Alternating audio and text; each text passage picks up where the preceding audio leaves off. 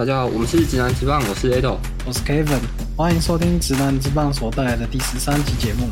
每周三十分钟带你回顾直男之棒大小事，用我的观点丰富你的视野。NBA 在月底就要开始热身赛，然后要重新开季。嗯，那他们目前在就是工会跟联盟有针对新的劳资协议有在做一些讨论啊，就是因为上个劳资协议就是到二三二四球季结束之后就会到期，那他们可以在今年十月二十五号之前提前终止这个协议，然后重启谈判，因为他也其实一方面也是怕。如果到时候谈判没有很顺的话，可能会像二零一一年那时候封管，然后那一年是少了二十场嘛。嗯，其实这是对双方都是损失还蛮大，就是联盟跟球队、球员，然后还有球迷，所有人都是权益都受损了。对，权益都受损了。嗯，所以不过这一次就是针对的讨论的协议有三个，其中一个就是。选秀的年龄要修回十八岁。那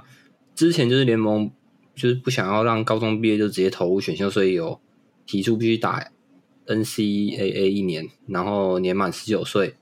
才能符合这个选秀资格。哦，那如果重新开放的话，就会其实会影响联盟或者是大学他们那种可能球员的一些规划，或者是他们教练团的一些想法吧。那我最直接想到的就是那个啦，打布朗之前不是一直说要跟他儿子一起在联盟打球？对啊，那他如果这样子的话，就是开放的话，其实会让他可以提早一年就可以加入嘛，因为他就不用十九岁了，他十八岁就可以加入联盟。只是到底会不会有球队要他？应该是会有啦，因为就是看好他跟拉布朗同时在场上的这种话题性嘛。对，镁光灯的焦点。嗯，就算那时候老布朗已经生涯末期，但没关系，刷一年就好了。他不是有说过哪一支球队如果要他儿子，他就会去那一支球队。他如果杀加缅甸国王，我是蛮期待他去看看、去看看的啦。搞不好会带来一波不一样的旋风啊！把国王重新带回季后赛，有可能啊。那个所有的那种沾黑，可能就真的会。全部都转回沾粉了吧？应该是，是我也觉得很，真的是沾粉。劳资协议第二个还有一个是我觉得蛮重要的，就是去年虽然 Ben Simmons 就是因为心理健康因素啊，所以他缺席所有的比赛。虽然呃，球迷或者是各大论坛，就是大家都一直在讨论他到底是心理因素还是什么样的情况，就是没有上场。那后来他是被跟科里他弟弟一起交易到篮网嘛？对，结果他又因为背伤又接受手术，所以等同于他去年是整个球季就是完全报销了。那他的心理健康因素可能就是跟他的罚球、投篮、外线投篮，就是这些可能会有些关系。然后还有媒体、球迷的一些大量关注，会让他造成心理上的压力嘛？有些人会觉得可能就是他就那种巨婴的心态。嗯，不过其实说真的，我觉得。对他来讲，就是他毕竟也是状元嘛，然后他又受到这么大的关注，对他来讲其实压力还蛮大的，尤其是在那种关键的比赛，然后大家在那边讨论他为什么不直接上来，为什么要传球？对啊，为什么外线接到球不出手？等等的啦，为什么不练球或什么之类的？其实。对这些球员来讲，压力都是非常的大的。就是，嗯，我们今天一般人都有可能会有忧郁症或有心理疾病的，那更不用讲他们这种受到大量关注的球员，一定都会有这种心理状况。所以，他们在今年的协议有将这个心理健康因素，就是等同于这个身体受伤、身体受伤的伤病啊。那他这是在北美四大体育赛事中第一次。有针对像心理健康的问题，有去做出讨论这样子。那我们都知道，像 Demar Derozan，他之前就有承认他自己有忧郁症嘛。哦，所以我们都很多人会去，嗯，有点半开玩笑，就是恐战症嘛。对我一直以为是恐战症。有，也我觉得也是有可能，就是他一直都在东区，然后一直碰到同样对手，一直打不赢，然后再加上他自己家里家庭的一些因素，那让他导致自己心理上有些忧郁的情况发生啊。那他是很大方的直接承认啊。然后还有我印象很深，就是因为那时候老邦在骑士的时候，乐福好像也是有，就是说出自己也是有恐慌症的情况。哦，那大联盟的话就是 z a g r i n s k y 他就是有社交恐惧嘛，他就是那个脸就是长那样，然后他面对媒体或者面对那个球迷互动的时候，他的那个社交恐惧是超真的超夸张的。那像他们这种就是都有心理健康因素的问题，其实不管是球团啊、队医，或者是他的经纪人、家人，其实都是必须要很关注的，因为他投入的这个职业赛场是。直播的时候，或者是说所有的在关注的人，其实非常的大量的。那一有表现不好，或者是有什么样的情况发生，所有的那种舆论啊，其实是蛮恐怖的。真的，那压力真的超大。所以我觉得 NBA 今年把这个列入等同于身体受伤的伤病，这个是还蛮大的一个进步啊。但就会不会有些人用假装的方式去跟？有可能啊，休息也也是有可能，就可能说今天心理压压力比较大，然后就请个假。对，可能这种空间就会变得更大了，就会比身体受伤这种来讲还要更大了。空间讨论可能更大，但是如果以好的方面来看的话，其实是一个很好的进步啊。对，就是让联盟让球团更正视球员心理健康因素。对，心理疾病这一块。第三个其实一直都有在讨论，就是联盟为了避免就是强弱不均，那他就是要寄出更豪严厉的豪华税罚款，让各队战力可以去平衡。但说真的，这个豪华税就是你真的砸钱，其实你说真的你也不一定可以拿到冠军啊。当然啊，那你没有砸钱，也是有可能会打出很好的成绩。去年前三就是篮网、勇士、快艇嘛，那。勇士砸最多钱拿冠军，但另外两个就有一个还是唯一季后赛被四比零的。嗯，那快艇不用讲，两那个 Paul George 跟卡哇伊就是轮流受伤嘛。对，所以你砸钱，你球员也要健康，这这是第一个。嗯，那去年倒数的灰熊跟雷霆，灰熊还因为 Drummond 就是有在打出很好的一个战绩，然后也是在季后赛去。拼抢，其实我觉得这个资本主义，那你要去限制这种地方，其实还蛮困难的啦。你只能说，就是让他们的管理阶层在针对于签约或者是说计算这个薪资税线的时候，他们就必须要去做更谨慎的地方了。对啊，那这样这个协议的更改的话，是不是有影响到一些球队啊？像。金州勇士他的老板自己就有说啊，就是因为他们今年的团队薪资是一点七一亿啊。哦，那接下来 Jordan Poole 他如果因为这个豪华税的限制，下赛季 Jordan Poole 的年薪是三百九十万美金啊。那以今年他的这种表现来看，多次在那种 logo 下或者是说外线的把握，嗯，或者是他得分的效益等等的情况。明年他的薪资甚至有可能是两千万以上的合约。那以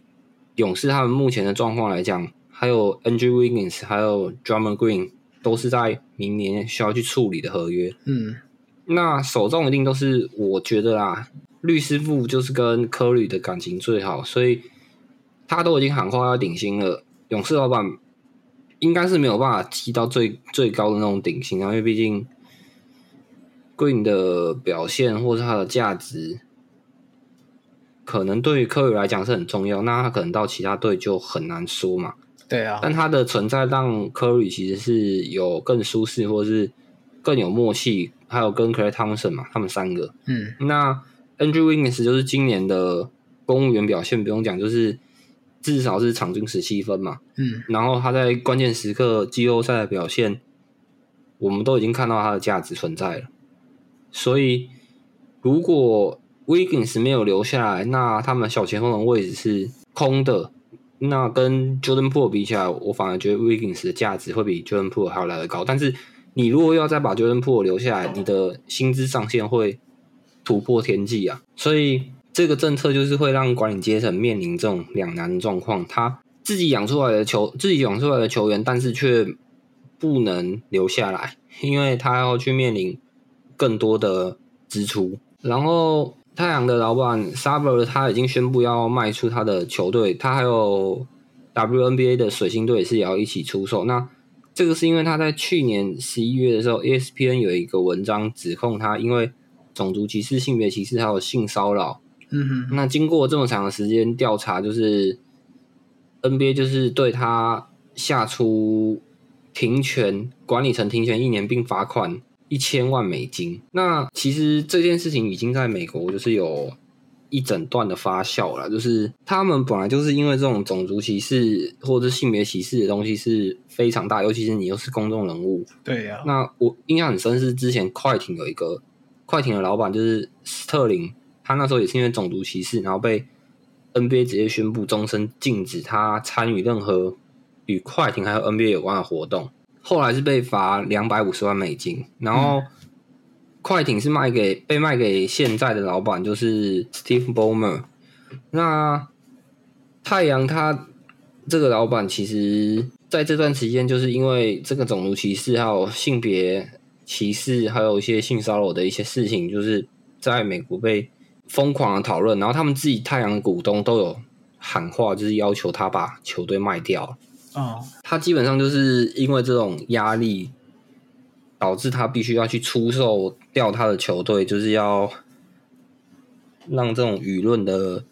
情势去停止啦，停止去发酵。那所以他后来就是宣布他自己要把球队卖掉。然后这整段里面最可惜的可能就是 Anthem。DeAndre Anton 吧，他就是因为因为因为那个 Suffer 就是一个很很抠的一个老板嘛，哎，然后我们之前有讲他的合约就是六马的管理阶层做个人做个人情，让太阳顺水推舟把 DeAndre Anton 给留下来。嗯，那花的不是不会是最高的顶薪的合约，所以 Aton 可能会觉得说啊，去年的事不会早点惩处哦。对啊，早点弄一弄，搞不好他的合约又不一样。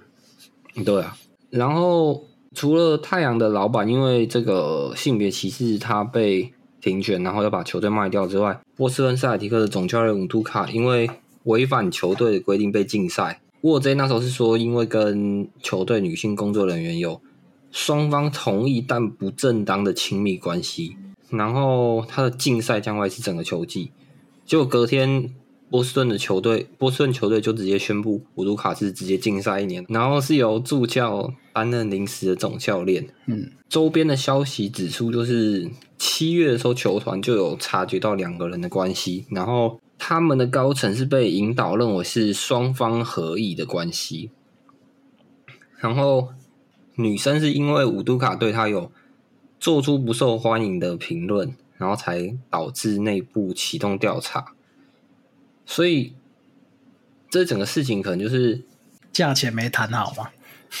所以这整件事情就是有可能就像你讲的，价钱没谈好，或者是说他们可能是私下偷情的关系，那可能有被发现。但是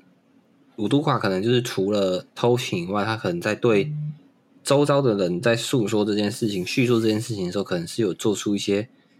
让女方感觉到不舒服的一件事情呢、啊，或者是说这件事情不想让人家知道，但是他自己就说出来，管不住他自己的嘴，对，然后也管不住他自己的身体，所以才会最终导致这样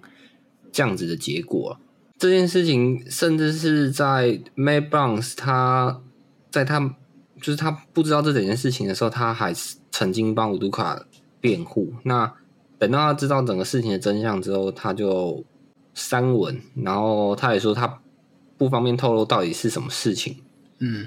然后就直接大转弯啊，原本是支持他，然后变成是不支持他，所以这整件事情就是这个真相也不晓得到底是发生了什么样的事情，但是就让他失去了总教练这个位置啦。他其实是蛮可惜的，因为他们去年是一路走到 NBA Final 嘛，对啊。蛮可惜的。你如果今年都是一样的体制，继续去冲击这个总冠军的机会其实蛮大的，而且看起来你是蛮有蛮有料的啦。只是双 J 蛮辛苦的，真的。那接下来我们就看这件事情到最后会不会有谁把它爆爆料，整个事情把它爆出来，我们可能就会比较清楚到底最终发生什么样的事情。对，不然现在就是听一些小道消息而已，也不知道是真的还是假的。嗯嗯嗯。科里在这个月跟 Under Armour 签下终身合约，那估计他的合约价码将高达十亿美金。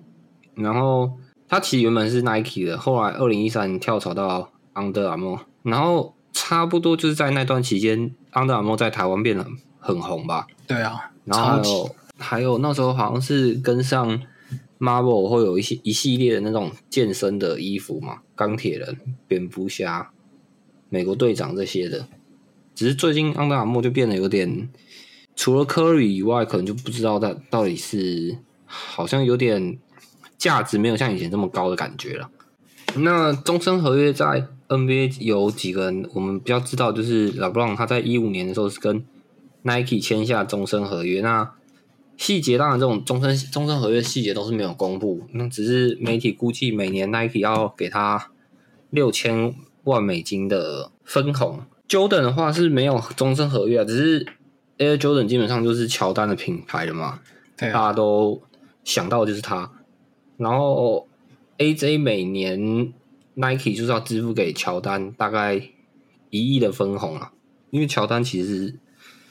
超贵嘛，一双鞋几乎都是要五千以上嘛。对，你在那种什么复古可能就是万起跳。对，那 T Make 是跟艾迪达，然后 Allen Iverson 是跟 Reebok。当初 Allen Iverson 他是在。合约中是有一个，如果 Allen Iverson 可以连续三季都入选全明星的话，他们合约就会延长为终身。那那段期间就是 Allen Iverson 的巅峰嘛？对，把嘻哈带入篮球节奏的那那个男人，那个男人。而且后来都一直有在传 Allen Iverson 他有那个破产的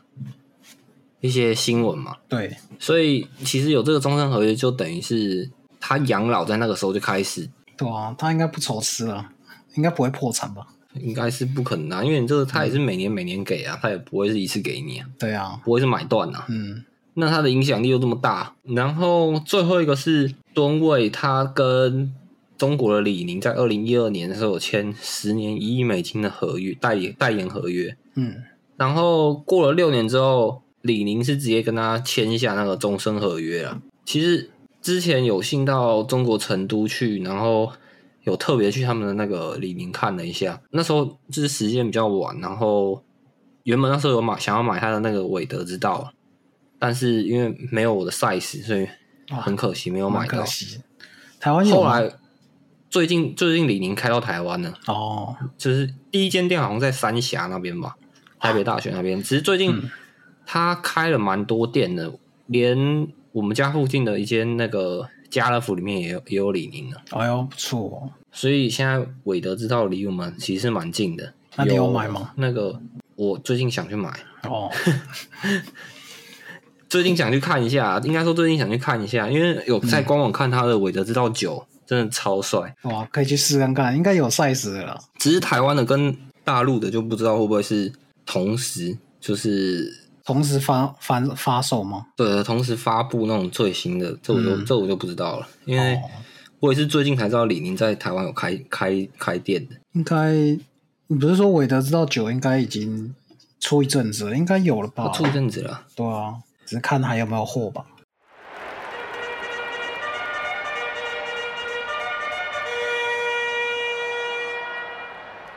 好，那我们就回回到我们隔壁的 MLB。这几天大家最关心的消息就是 p o s 七百轰了，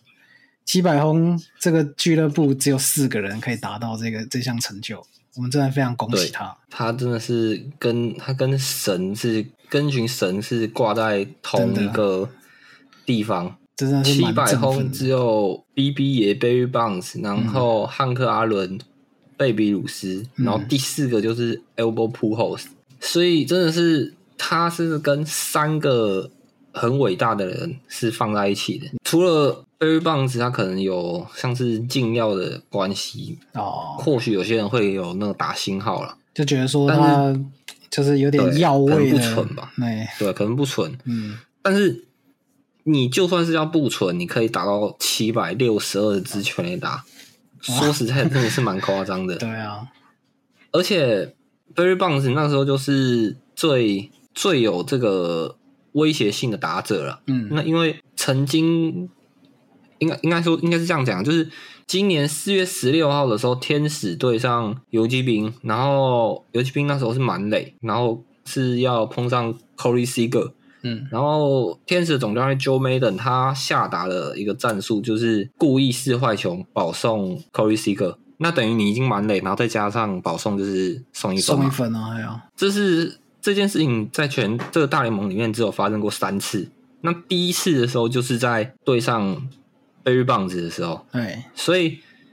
你就可以知道 Barry Bonds 在在那个年代，一九八八年还不是说像现在棒球科学这么发达的时候，当时的教练、当时的打投手在面对他，其实是有非常大的压力，宁愿是直接让你保送，让你送一得一分，对，对他也不愿意让你去有这个打击的机会。那第二次就是在二零零八年的时候，光芒保送 Josh Hamilton，然后 Seager 是第三个。那其实后面两次光芒跟天使这两次的总教练都是 Joe Maddon 啊，你只能说 Joe Maddon 就是一个鬼才教练。那这三次的结果其实都是好的，虽然说送了一分，但最后是防守方最后赢赢下比赛啊。就失那一分而已嘛，对你不能说只是失那一分，只是最后的结果是好的啊、哦因为他们就是想要最后的结果嘛。嗯嗯嗯，你有可能是在那个打席那个满垒，你你可能一支安打就是两分嘛，对。远一点的可能就是直接清垒，对，那再来就有可能是满满贯嘛。贯，嗯，对，那你进远可能只是送送一分而已，对。可能威胁性不会这么大。哦，对，那 Albert Pujols 现在就是跟 Barry Bonds 汉克阿伦，汉克阿伦就是呃每一年就是有一个最佳打者的奖项，就是用汉克阿伦为命名的。那他是一九九九年的时候要庆祝汉克阿伦打破贝比鲁斯全垒打纪录二十五周年，然后去设立的一个奖项。那另外贝比鲁斯就大家都知道嘛，就是那个洋基的最有代表性的人物，然后还有那个红袜的魔咒嘛。然后最近比较常听到贝比鲁斯，就是因为修黑有他尼嘛，嗯，头打双刀流的始祖也是他。对，那 Albert Pujols 今年是在生涯的最后一年，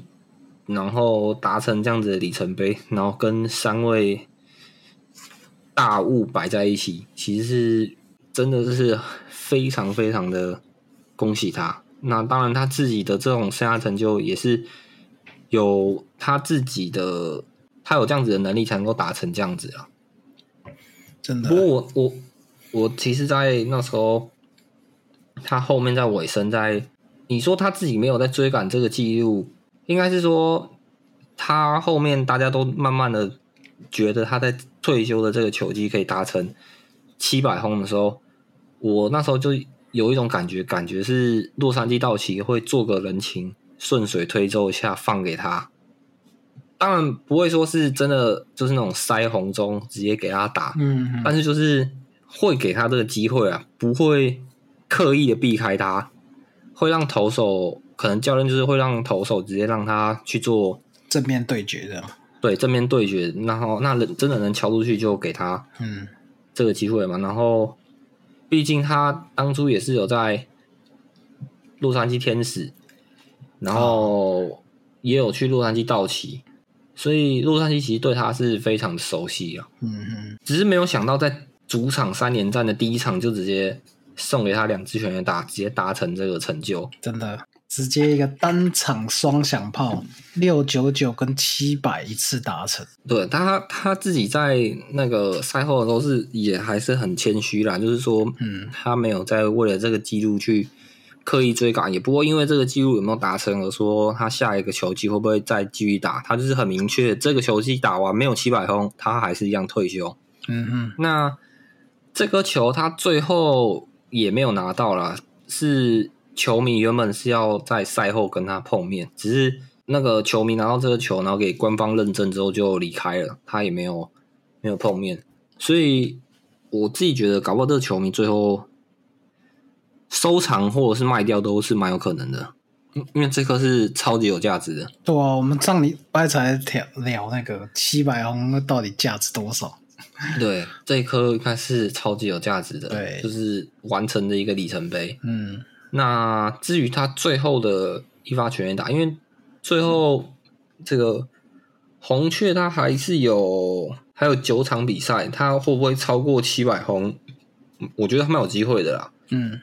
因为你道奇现在是没有战机的压力，接下来对灭瓦基酿酒了可能是有一点的，但是最后的六场比赛对上匹兹堡海盗，有三场在主场，有三场在客场，其实这六场是双方都没什么压力的比赛啊，蛮有机会会再破七百的。那那颗球跟我们上次讨论跟七百轰的感觉好像又不太一样了，最后一轰跟七百轰嘛，都有一定的价值啦。对，但那个别价值多少我们不知道。是，那我们就还是恭喜 a b e p o o s 他达成这个生涯的里程碑。一下一个七百轰，不知道什么时候才会看到，才有机会看到了。对，真的，这真的太难难难得了。再来是圣地亚哥教士，他目前还是一样在外卡二，主要是因为费城人他最近有有一阵的连败，就是被亚特兰大勇士在主主场拿下三连胜，所以圣地亚哥教士是回到了外卡二。嗯，那我们之前在新的这个季后赛赛制里面，在前面的节目我们有说错，就是圣地亚哥教士虽然说他排在外卡二，但是他在季后赛第一轮他也不会有主场优势，因为新的赛制他在第一轮会面对的是外卡一的亚特兰大勇士，那三场都会在勇士队的主场，所以他不会有主场优势的部分啊，是我们那时候搞错，所以有说错这样。嗯，另外，国联东区就是大都会跟勇士，他目前现在是差一点五场，蛮可惜的是，勇士在后面追上来没有好好的把握。那剩余的比赛大约就是十场到九场之间，他们虽然只有一点五场，还是有机会啦，但可能就会是在最后面亚特兰大勇士主场的三连战，就会知道到底谁可以拿下龙头的宝座了。那勇士今年他算是排在目前是排在外卡了。那去年他拿冠军的时候，其实是六个分区龙头里面战绩最差，而且是唯一不到九十胜的球队。但今年他目前已经拿下九十四胜五十八败，就看今年这支卫呃寻求卫冕的球队季后赛能够走多远。然后那国联中区就酒酿酒人目前是要追红雀，可能是非常的有困难啊，因为目前是差六点五场。然后酿酒人他目前来讲比较有机会的是外卡的位置，因为费城人输的关系，他目前已经追到只有一点五场的胜差。那国东内战这一边，大都会勇士还有费城人，其实费城人在这一段，呃，在我们前面有说到，就是大量碰到同区的比赛里面，他目前是趋于劣势啦，就是在勇士的客场被连续拿下三场。嗯，那目前他在主场跟勇士打连连打三场是一胜一败，那明天还会有一场，所以费城人他要能够保住外卡三，就是他在接下来比赛不能一直连败，因为酿酒人最近的战绩是相对来讲还不错的，嗯，近十场是已经连赢了四场，拿下了六胜四败，所以可以追到剩一点五场。再来美联的部分的话，我们之前有说，美联中区克里夫兰守护者跟芝加哥白袜还有双城他们会去争夺这个龙头的位置，但是双城在最近是已经被淘汰，就是他龙头的位置已经没有机会去争夺了。那白袜的部分的话，差九场，我们之前是说白袜它只有。落后二点五场，对，但是经过这一周，白袜已经输到剩差距有九场了。基本上白袜跟双城在季后赛资格大概就是已经淘汰了。那白袜他的总教练，我们上次有讲，因为身体的关系，所以他缺席。那接下来的赛，接下来赛季他也都不会再上场了。那美联中区大概就是守护者，他会进到季后赛。至于美西的部分，休斯顿就是今年继续封王。那他是在这六年的五次，这六年里面五次封王，唯一没有封王就是二零二零年那年缩水赛季是由运动家封王。西雅图水手最近的状况，感觉上他有点想去将他们的定位是摆在外卡三，然后。在新的季后赛赛制，他第一轮将会面对到的是克里夫兰守护者。那他这个赛季面对克里夫兰是六胜一败，但面对坦帕湾光芒是两胜五败。那多伦多蓝鸟是五胜两败。所以以这样的对战组合看起来，水手他想要在第一轮先碰上战机相对战机，呃。在过去的对战组合比较有优势的球队了，嗯，那他后面的，因为后面他的比赛，他跟目前排在第四的精英还有四场的胜差，然后他后面的比赛其实都是已经准备要放假，就是消化比赛的球队，游击兵、运动家还有老虎，其实都是比较轻松一点的，或许这个胜败是他可以做控制的。因为他跟光芒跟蓝鸟其实都是只差半场一点五场，所以这个胜差在最后面他们之间的顺序排位可能都会有一些变动。最后是美联东区，美人东区我们在之前我们在讨论的时候，就是杨基他是首支七十胜的球队嘛，然后那时候大家都预期可能一百一十场以上都说不定，但是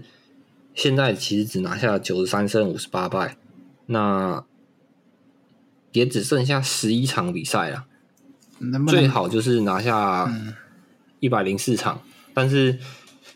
可能会比较有困难啊。但是我们可能就是他可能就会是以百胜为目标这样子。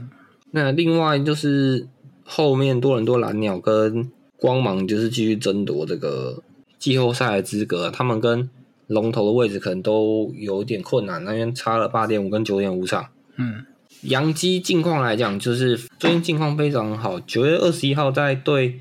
匹兹堡海盗九下还落后，还落后四分。那那一天是第一个打席，就是 Aaron Judge 那一天先敲出他的六十轰，然后将他的好表现带给他的队友，然后接连的安打还有保送几成满垒之后，最后是由 John Carlos Stanton 敲出再见的逆转满贯炮。那九月二十二号那一天也是一样，是 Josh Donaldson 他敲出 walk off single，所以他们在最近这个气势还有他们的打击表现其实都还不错。N Judge 他目前是六十轰，也追平贝比鲁斯在一九二七年在洋基所缔造的记录。那目前距离美联的纪录 Roger Maris 一九六一年。的六十一轰，现在只差一支全垒打，那他要超过就是要两支嘛。目前他们是剩十一场，我觉得追平蛮有机会的啦。那超前可能会有点困难，因为像波士顿红袜看起来就是不想让他有这种机会可以达成记录啊。嗯，而且目前 Aaron Judge 是对在在这个系列对上红袜之前，他是。暂居美联三冠王，就是六十轰领先第二的 u d e n a e r 二十三支，然后打点部分是一百二十八分的打点领先 Jose Ramirez 一百一十七，然后打击率部分那那一天是超越第二的红袜 Sander Boga，以三点一六领超越他的点三一四。那然后目前来讲的话，因为他在这几场对红袜是接连像是有碰到保送，或者说今天是四个打数只有一支安打，那他的打击率现在是掉回三点一五啊。那 s e n b o g a 像是点三一六是排行第一，所以他今年是很有机会，像是很有机会创造。追平大联盟单季全垒打纪录，还有挑战美联三冠王。上一个三冠王就是 Miguel Cabrera，是十六，已经十年前的啦。哇！另外一个他还有机会挑战的地方是安打数的部分。嗯，目前他的安打数是一百七十一百七十支，然后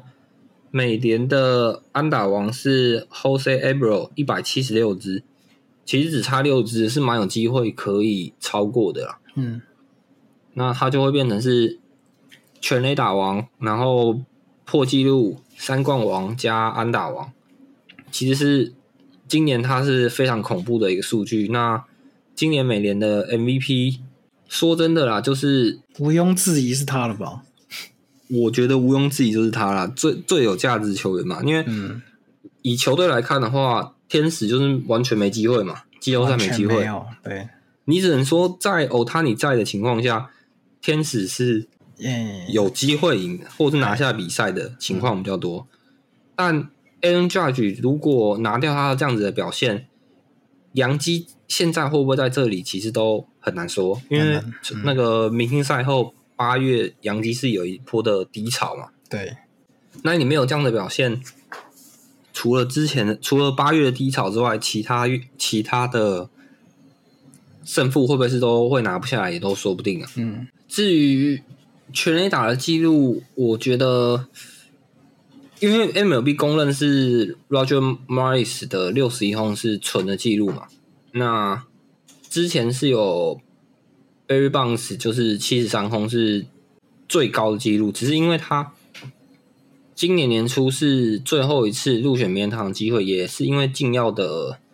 这种争议，所以无没有机会进入了。嗯，那再来是马奎尔，还有 Samuel Sosa，都是有七十轰，还有六十加以上。那他们也都是因为有药这个禁药的争议。那马奎尔是直接在二零一零年，他有承认他自己有使用，那就是他们就是直接。这些记录都是被凑掉，所以大联盟他唯一公认存的记录就是 Roger Maris 的六十一轰。他儿子在九月二十三的时候是有到纽约主场去看，那他接受采访的时候，就是其实是还蛮五味杂陈的。一方面是他爸爸的记录要被破，那第二个是他有幸可以看到有人可以突破他爸爸的记录。那最后的十一场比赛，我们就期待 Aaron Judge 会不会有机会可以突破六十一轰，或者是超越。接下来在客场面对多伦多蓝鸟，然后回纽约对上精英的这六场比赛，可能都比较有点难度啦，因为他在后面的比赛几乎都是在垒上没人的时候。投手才会对上，才会对他有这种正面对决的情况。其他大部分都会投的比较散一点的。嗯嗯。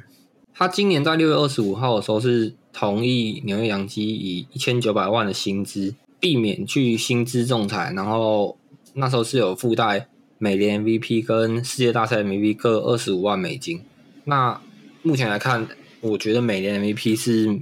蛮有机会，他可能已经先赚到。一千九百二十五万美金了。那至于世界大赛，就要看纽约洋基有没有办法走这么远了。他在九月十五在分位球场的时候，其实是有被记者问到，他说季末他会不会到红袜的？然后他其实回应，因为他是一个很谦虚的人呐，所以他回应就是也蛮客套的，就是说他也不排斥，就年底再谈谈。然后说在波士顿是史上棒球史上最棒的几个地方。那他们的球迷其实也都是非常的津津乐道，因为我们都知道波士顿的球迷都是非常的热血啊，不管是波士顿塞尔迪克他们的冰球，嗯，然后还有波士顿红袜。那我是觉得他如果跑去波士顿红袜，纽约应该是会暴动了啦。就这个程度，应该不下于当初贝比鲁斯从红袜被交易到洋基这种感觉吧。然后会不会有这种魔咒？嗯，我们也不知道。但是，但是这个状况可能比较不太一样啊，因为贝比鲁斯当初是拿到冠军之后，然后老板是为了要解决他的财务问题，所以被交易去。嗯，那目前来讲的话是。他会到合约年，那你就只是说纽约他端出的合约会比红袜低，我觉得是不太可能啊。以及他今年现在这样子的表现，绝对不可能啊。纽约绝对是端出最大的合约要去留他了。那唯一比较可惜的地方是，Andrew 他目前是三十岁嘛，所以他合约的长度，我觉得应该是不可能像。Bryce Harper 那个时候一九年跟费城签下什么十三年三亿三千万美金，或者是像国民开出十五年四点四亿美金这种合约啦，因为毕竟是年龄的关系，所以他们的年限可以比较长。但以平均来讲的话，我觉得杨基应该是会开可能四千万到五千万一年的合约给他，然后但是是短约啦，可能五年或六年之类这样子。比较有可能，比较有可能啊，因为你如果用他现在三十岁十年的话，他都四十岁了，那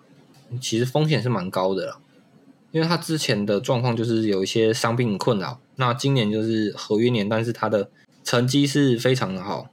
那今年我觉得比较可惜的地方就是 John Carlos Stanton 就是有一些伤病的困扰，所以他并没有他出赛的场次并没有像 N Judge 这么多。嗯嗯，那以打线来看的话，越后面在球队面呃投手在面对 Aaron Judge 的时候，都是会相对比较散，或是用保送的方式去比较直接正面面对他。但你如果今天是有后面有一个很健康的 John Cross Stanton，你会想要在满垒面对 John Cross Stanton，还是说现在先解决 Aaron Judge？其实会让投手或者是教练在调度上会非常的困扰，所以我觉得杨基目前来讲，就是他们要将他们的打线、他们的手感通都维持好，这样他们在就不会只有一个 N Judge 而已，就是只需要碰到一个 N Judge，那你可以用保送的方式去避开它，而去。抓后面的打者，那你如果打线都正常，其实杨基的打线是非常恐怖的啦，真的很要求。最近这段期间，John Cross Stanton 的再见满贯炮，还有 Josh Donaldson 的再见安打，都可以看得出来，他们这支球队目前是在往好的表现开好的地方开始，嗯，好的地方去走，而不是可能。而已经摆脱八月那一段低潮了，可以说季后赛应该算是可以期待了。可以期待。那美联的龙头是休斯顿太空人，那第二就是纽约洋基，所以他们两支在第一轮的季后赛将会是休息。那他们会先去看外卡一跟外卡二的对战组合会是谁，然后再来是美联中区跟外卡三。的对战组合谁会出现？然后接下来就是那杨基的话，就是有机会会面对守护者或者是水手。如果以现在的组合来看呢，那休斯顿太空人将会是面对多伦多蓝鸟或光芒的胜出者。